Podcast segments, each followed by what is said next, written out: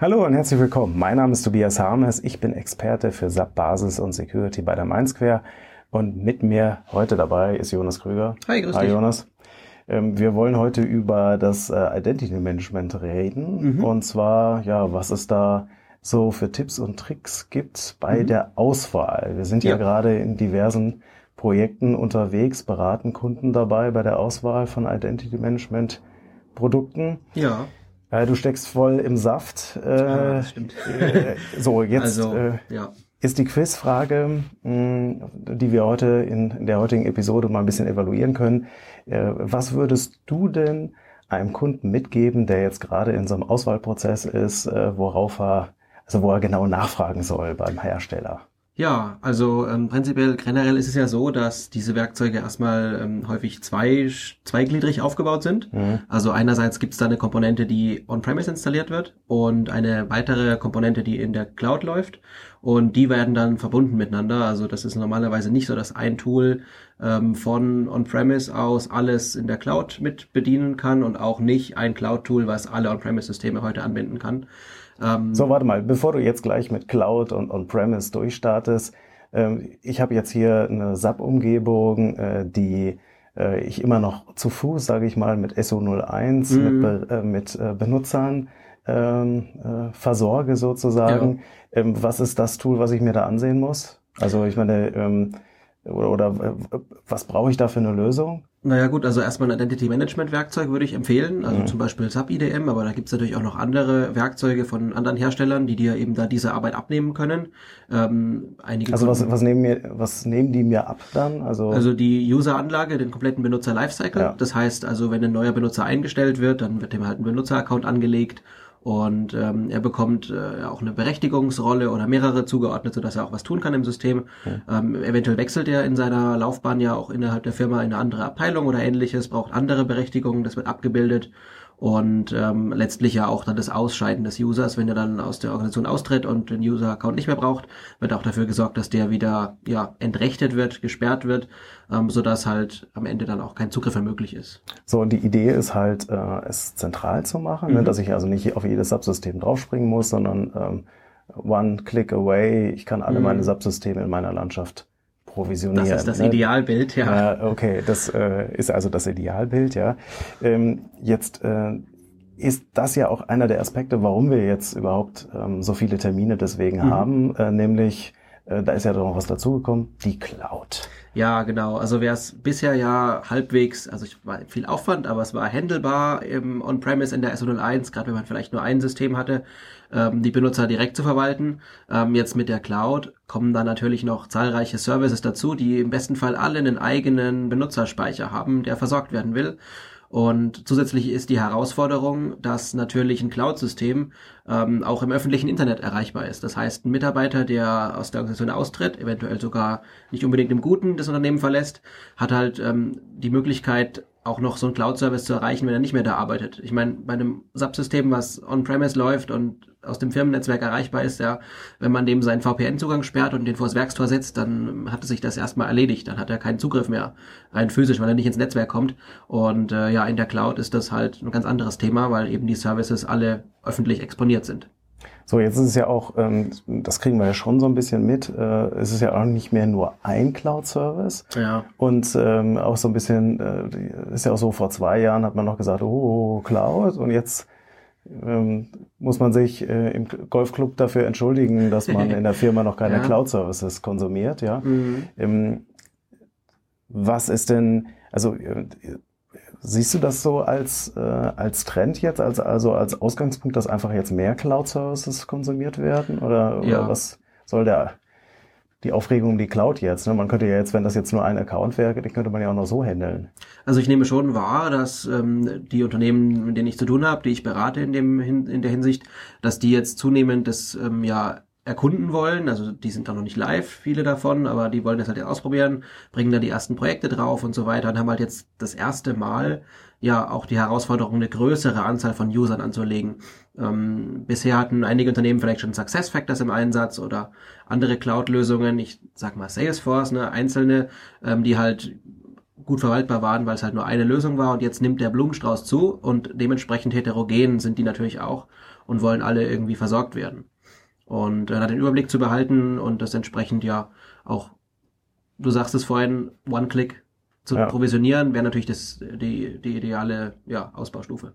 So, was sind denn jetzt äh, aktuell äh, dann, also ich sag mal, da gibt's dann, äh, ich sag mal, Auswahl einer Identity Management Lösung on-premise, gut, da kann man, da gibt's sicherlich auch viele Dinge mhm. zu beachten, aber jetzt wollten wir ja auch darüber sprechen, okay, was können wir denn ähm, äh, den Zuschauern mitgeben, äh, den Hörern mitgeben so ein bisschen, ähm, worauf ich achten muss, was ich fragen sollte, was also Klemmer sein könnten? Ja, also zum einen natürlich die Lizenzkosten. Ähm, häufig ist es so, ich habe ja vorhin schon erwähnt, dass es oft eine zweiteilige Architektur ist mit einer On-Premise und einer Cloud-Komponente. Ähm, häufig fallen dafür natürlich auch zweimal Kosten an also dass man diese zusammen addieren muss für die Gesamtlösung dann, ähm, um das eben nutzen zu können. Und der andere Aspekt ist, dass die Cloud-Lösungen natürlich auch von, von Identity Provisioning ähm, her nicht so tragfähig sind oder beziehungsweise noch relativ neu und teilweise noch nicht so viel Logik beinhalten, wie die althergebrachten, sage ich mal, ähm, On-Premise-Lösungen. Gerade wenn man jetzt auf die SAP-Lösungen jetzt schaut, ähm, SAP IDM ist ja schon einige Jahre am Markt und hat auch einige, ja, Bewährungsproben schon überstanden. Dahingegen der, dieses Online-Pendant dazu, der Subcloud Platform Identity Provisioning Service, der ist ähm, ja noch relativ frisch und hat sich noch nicht so häufig bewährt und ähm, ja, ist auch noch am, am Reifen sozusagen. Mhm. Äh, strategisch, äh, das war ja auch eine der Fragen, die hochgekommen ist. Na, was ist denn jetzt eigentlich mit SAP IDM, weil es da auch bei diversen Kunden ein bisschen Unruhe gegeben hat oder, oder sie irgendwie noch jetzt da ist. Ne? Wenn ich jetzt in der PAM nachgucke, äh, steht da ähm, Supportende von IDM 8.0, äh, 31.12.2023. Das ist ja. ja noch weniger als äh, ERP 6.0, ja? Ja, du sagst es. Also zum einen ähm, die aktuelle Version von SAP EDM 8.0 ist schon einige Jahre jetzt auch schon draußen. Ist jetzt nicht taufrisch. Und ähm, aktuell ist da auch nichts, ähm, was neu dazukommt. Also ist jetzt nicht unbedingt ein Update da geplant. Mhm. Ähm, das heißt, die SAP steckt momentan ihre Entwicklerressourcen ähm, eher in die Entwicklung von den Cloud-Services und äh, hat ja die On-Premise-Welt erstmal als ja, abgeschlossen jetzt erstmal betrachtet. Das ist klar, das Tool hat auch schon viele Funktionen und das muss man jetzt nicht ständig weiterentwickeln. Ähm, aber also die Ressourcen sind halt auch woanders. Ähm, der Hintergrund, warum das Tool ähm, auch bis 2023 nur Supportversprechen hat momentan, ist, weil das ja unter anderem auch auf dem oder ja, weil es auf dem Application Server Java läuft und ähm, der wiederum ja auch nicht unbegrenzt supported werden wird. Also der läuft ja Ende 2024 aus. Und ähm, als Grundlage dafür ist es natürlich notwendig, beziehungsweise andersrum, wenn der die Grundlage ist, kann das Tool, was da drauf läuft, entsprechend nicht noch länger laufen. Mhm. Äh, was ist denn da deine Einschätzung? Also ähm, lassen die das liegen oder ähm, und bleiben oder bleiben die daran? Also ich meine, so ein bisschen jetzt auch die Frage dann, äh, kann ich dann jetzt auf das Pferd SAP IDM setzen? Mhm. Also ähm, hol mal deine Glaskugel raus. ist natürlich sehr schwierig zu sagen, was 2023 passieren wird. Aber ähm, aus, einer, aus meiner Sicht ist es ähm, unrealistisch, dass die SAP das Thema generell fallen lassen wird. Ne? Also SAP wird weiterhin im Bereich ähm, Identity und Access Management aktiv sein, auch dort weiter ähm, sich voran ähm, drängen und praktisch weiter Innovationen ähm, durchführen. Aber ähm, ja, die On-Premise-Welt wird irgendwann auf jeden Fall, so schätze ich das ein, ähm, dem Ende geweiht sein, ob das nun 2023 ist oder später, wahrscheinlich ähm, nicht direkt zu dem Stichtag, der heute bekannt ist. Das ist ja bei den meisten, sage ich mal, Deadlines, die die SAP in letzter Zeit gesetzt hat, die Vermutung, ne, die man öffentlich so hört, dass es äh, in der Regel alles noch ein bisschen länger ist, hört man teilweise von der SAP oder man hört es ähm, einfach, wenn man auf die Vorträge geht etc.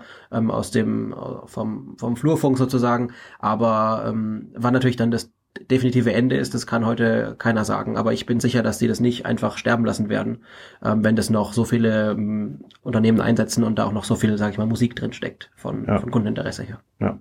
Jetzt äh, kann ich ja dann auch sagen, äh, okay, also on-premise habe ich das Identity Management, ähm, Access Control mhm. auch noch. Ja, wichtiger Punkt. Ähm, wie, wie hängt das zusammen?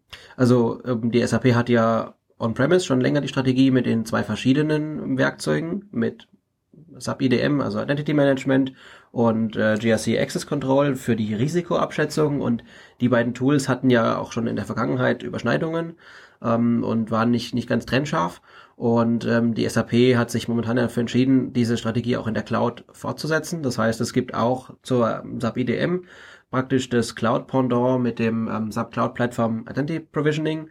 Und dann gibt es noch eine andere Cloud-Komponente, die heißt ähm, Sub-Cloud Identity Access Control, äh, Access Governance. Governance. Genau, ja, ja. ja, ja, genau. Ähm, die Begriffe ändern sich ja auch alle Vierteljahr, deswegen ist ja. ein bisschen schwierig ähm, damit.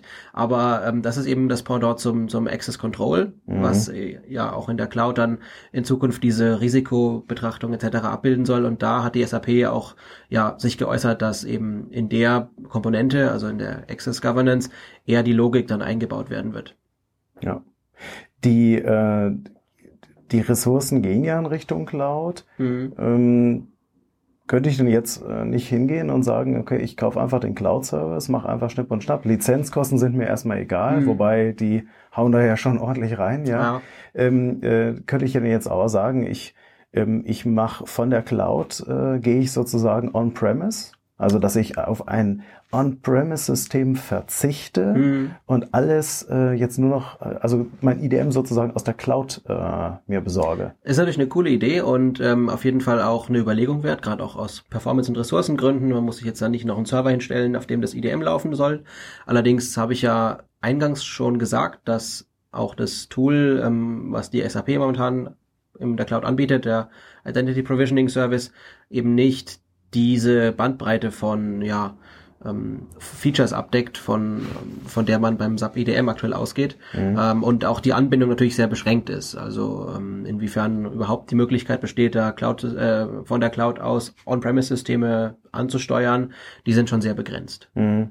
Ich hatte da was gehört, äh, dass äh, das S4HANA-Systeme on-prem durchaus sozusagen in Reichweite sind, aber wahrscheinlich so alles, was dann ein etwas älteres Release ist, äh, wird man da wahrscheinlich nicht erreichen können. Ne? Ja, genau, da geht die SAP über ihren äh, SCIM, also SCIM-Schnittstelle. Ähm, das ist also ein Standard eben für die Provisionierung äh, von Benutzern und der wird von S4HANA ähm, in Zukunft auch unterstützt, ähm, auch in der On-Premise-Version. Deswegen kann man da S4HANA On-Premise auch mit provisionieren. Aber jetzt ist, sage ich mal, ein altes oder älteres ERP-System ähm, keine Chance. Skim, Schnittstellen, API ist ein gutes Stichwort. Mhm. Äh, was, äh, wo muss ich denn da aufpassen? Also das äh, ist ja bei, bei der Cloud auch irgendwie ein großes Thema. Ich hatte vor einiger Zeit erst noch größere Gespräche zu SAP Cloud Integration Mhm. äh, und die Zukunft der SAP Cloud Plattform und so weiter. Ähm, was kannst du denn da äh, dazu sagen? Ja, ist natürlich generell, wenn man das ein bisschen schon länger beobachtet, vielleicht ein leidiges Thema, äh, weil natürlich diese APIs oder Schnittstellen sich regelmäßig, und da kann man drauf wetten, irgendwie ändern. Und ähm, da muss man natürlich immer mitziehen, wenn man so eine Cloud Provisionierung macht oder da eben Schnittstellen nutzt, muss das entsprechend nachgezogen werden. Und das ist auch einer der Gründe, warum sich die Hersteller für diese zweiteilige Architektur entschieden haben, äh, wobei halt die Cloud-Provisionierungskomponente selbst auch aus der Cloud kommt, ähm, sodass der Hersteller die ähm, mehr unter seinem Einfluss hat und ähm, wenn sich eine API ändert, auch schnell darauf reagieren kann. Das ist natürlich so ein bisschen Fluch und Segen, weil man gibt die eigene Möglichkeit, da was anzupassen, auf und muss sich darauf verlassen, dass der Hersteller äh, bei, einem, bei einer Änderung an der API zum Beispiel das auch zeitnah nachzieht. Der Hersteller im Gegenzug verspricht natürlich genau das zu tun. Okay, das heißt also, ähm, ich kann erstmal sollte ich natürlich darauf achten, äh, dass also offene Standards äh, wie SCM äh, unterstützt werden. Ja. Das gibt mir aber noch keine Garantie dafür, dass tatsächlich dann mein IDM-System, welches auch immer sein wird, äh, tatsächlich dann mit der Cloud, mit dem Cloud-Service, was auch immer ich eingekauft habe, ähm, reden kann, weil Ja. protokolltechnisch sehen die sich sozusagen, aber es fällt doch auf die Nase, weil irgendjemand irgendeine Schnittstelle geändert hat. Ja, das kommt leider häufiger vor, als man denkt. Okay, worauf muss ich noch achten? Ja, also ähm, zum einen ist es natürlich so, dass die ähm, Abrechnung von diesen Services sich teilweise unterscheidet von einem bisherigen Modell, wo man einfach eine Lizenz erworben hat. Äh, in der Cloud sind ja diese Consumption-based Abrechnungsmodelle jetzt der neue Trend ähm, und haben auch natürlich wirtschaftliche Vorteile. Ähm, einfach Pay-per-Use äh, ist einfach je nachdem, wie man wie man halt verbraucht. Ähm, wobei aktuell ja noch das andere Lizenzmodell auch angeboten wird, so dass man praktisch für eine Subscriptions. genau eine Subscription abschließt für einen gewissen Service, ähm, wo man dann halt für diesen Service einen Betrag Geld bezahlt und den dann nutzen kann, so viel man quasi will. Ne? Also das ist halt so ähnlich wie hätte man es sich on-premise hingestellt. Ähm, dagegen gibt's natürlich auch noch das Modell ähm, Consumption-Based, also so ähnlich wie Telefonkarte, wo ich mir halt ähm, Credits aufladen kann und die dann ähm, verbrauchen kann für verschiedenste Services, was mir halt auch die Möglichkeit eröffnet, dann in der Cloud-Plattform jetzt konkret gesprochen auch auf verschiedene Services zuzugreifen, ohne mich vorher festzulegen. Ähm, wenn mir im Laufe des der Zeit einfällt, ich möchte was anderes ausprobieren oder mal was testen oder ähnliches, kann ich mir auch einen anderen Service äh, mit ansehen und eben auf meine Credits mit buchen. Also es können dann äh, so, die SAP sagt das ja dann auch immer so als Vorteil, ja, äh, Agilität, ne? mhm. ne? also dass man da ein bisschen dynamischer dazuschalten kann, äh, dass diese Services dann auch gleich in Reichweite sind, ohne dass man jetzt nochmal in 29 Verhandlungsrunden gehen muss für ja. die Lizenzen. Ja, das stimmt. Ja. Das, die andere Seite davon ist natürlich, dass diese Credits ähm, in der Regel halt List, nach Listenpreis verkauft werden. Mhm. Ja, und ähm, meiner Erfahrung nach, ich habe noch keinen Kunden gesprochen, der da irgendeinen großen Rabatt bekommen hätte. Das heißt, ähm, ja, während man das vielleicht aushandeln konnte, wenn man ein spezifisches Tool hat, was man dann im großen Volumen nutzt, ist es so, dass durch diese ja, Flexibilität, die man da erhält, ja, die Skaleneffekte auch zurückgehen. Ja, äh, was gibt's äh, sonst noch? Also ähm, abgesehen von den Consumption-based ähm, und oder überhaupt den den Lizenzierungsmodellen, worauf sollte ich noch gucken? Ja, also meine Empfehlung wäre, den Blick auch über dieses SAP-Universum hinaus mal schweifen zu lassen. Ähm, ich habe schon viele Kunden gesprochen, die mit der SAP-Lösung jetzt, so wie sie da steht, nicht ähm, vollends zufrieden waren, beziehungsweise die sich Alternativen auch umgesehen haben natürlich. Und ähm, ja, da ist es zu beachten da, oder interessant zu, zu sehen, dass andere Hersteller ebenfalls Möglichkeiten anbieten, SAP ähm, On-Premise als auch Cloud-Lösungen natürlich anzubinden, an so einen Identity-Management-Tool, auch an den Lifecycle entsprechend abzubilden. Und ähm, ja, da fällt auf, dass die SAP die Trennung zwischen ähm, GRC, Access Control und Identity Management nun on-premise oder in der Cloud ähm, ja sehr deutlich gezogen hat, wohingegen andere Hersteller das nicht so machen. Also ja. Die, da habe ich alles in einem. Genau, alles in okay. einem Werkzeug, was natürlich dann auch wieder dazu führt, dass das Tool teilweise größer ist, äh, eventuell auch überladen wirkt am, am, am ersten Blick. Aber ähm, ja, das kommt dann auch darauf an, ob man dann die volle Blüte, volle Blüte des Tools auch nutzen möchte mhm. oder ob das sozusagen nur auszugsweise dann verwendet wird. Das heißt, es wäre auch ein Tipp, dass man mal guckt, äh, ob man jetzt ähm, von den Features, die überall da sind, die man vielleicht dann auch kriegt mit dem Seed, den man da kauft pro mhm. User, ähm, äh, ob man wirklich alle Features braucht oder ob man ja. im Gegenzug dann sagen kann, hey, ich brauche vielleicht nur für einen eingeschränkten Teil ähm, diese Features, was dann ja vielleicht auch nochmal Potenzialhebel für äh, Lizenzverhandlung äh, sein kann. Mhm, ja. ja. auf jeden Fall. Also ja, und auch für die Implementierung. Ne? Also, Aufwand, äh, Aufwandstreiber ist natürlich, je mehr Features man nutzen will, je mehr Systeme man anbindet zum Beispiel, mhm. ähm, stellt natürlich auch den Aufwand dann äh, entsprechend höher dar. Ja, ja, super. Genau, und was es halt noch gibt, ist, äh, oder man sollte halt natürlich trotzdem auch aufpassen, was man sich dann da ins Haus holt. Ne? Mhm. Also SAP-Lösungen sind jetzt zumindest die On-Premise-Versionen am Markt auch halbwegs bekannt. Jeder hat da schon mal was von gehört. Äh, andere Hersteller zum Beispiel liefern auch Re äh, Möglichkeiten auf Regelwerke für ja, SODs beispielsweise dann zu prüfen bei einer Prävisionierung, so ähnlich wie das Access Control ja auch anbietet, ähm, liefern dann aber teilweise zum Beispiel kein Regelwerk mit. Ja, okay. Ähm, also da hat jedes Tool auch natürlich gewisse Stärken und Schwächen. Eine andere wiederum haben dafür ein ansprechenderes User Interface, ähm, SAP IDM oder ja die SAP Welt insgesamt ist ja jetzt nicht unbedingt äh, bekannt für ihre User Interfaces, ähm, aber ja, andere Also zumindest nicht IDM, ne, Access ja. Control schon eher, ne, aber dann Gut, ja. ja, Access Control hat natürlich diese Fiori-Oberflächen, die mhm. natürlich schon etwas ansprechender dann aussehen, ja. ähm, wohingegen das bei SAP IDM ja noch auf WebDyn Pro basiert. Ja, ja.